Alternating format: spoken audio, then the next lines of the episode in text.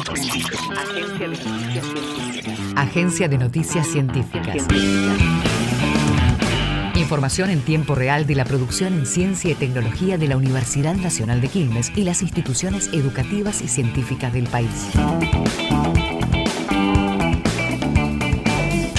Mujeres de la Comunicación Argentina, un libro sobre las trayectorias femeninas en el campo. Desde una perspectiva federal, recopila los recorridos de 25 investigadoras nacionales y recupera sus aportes teóricos, historias y formación. Además, forma parte de un recorrido latinoamericano que busca visibilizar la labor de este género en la academia. Nancy Díaz Larrañaga, editora del libro y secretaria de posgrado de UNQ, afirma. En Argentina en particular tenemos muchísimas mujeres que han construido el campo y hay, y hay una, un nivel de, de invisibilidad de esos aportes muy alto. Este libro será inspiración para todas aquellas niñas, adolescentes y mujeres que sueñan con escribir y ser leídas.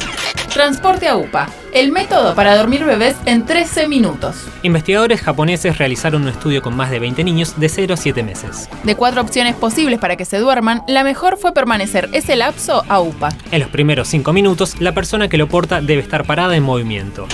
La UNQ presenta su biblioteca de descarga gratuita en el sitio web de Claxo. La alianza con la institución apunta a difundir la producción científica local en materia de ciencias sociales y llegar así al público regional. La biblioteca virtual del Consejo Latinoamericano de Ciencias Sociales registra más de 20 millones de descargas anuales.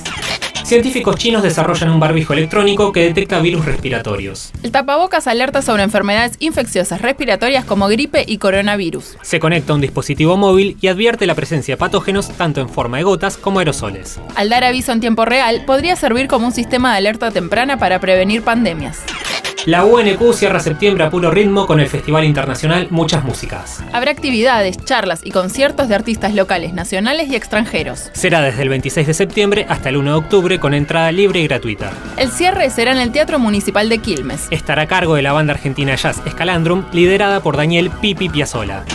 Seguinos en agencia.unq.edu.ar. Universidad Nacional de Quilmes.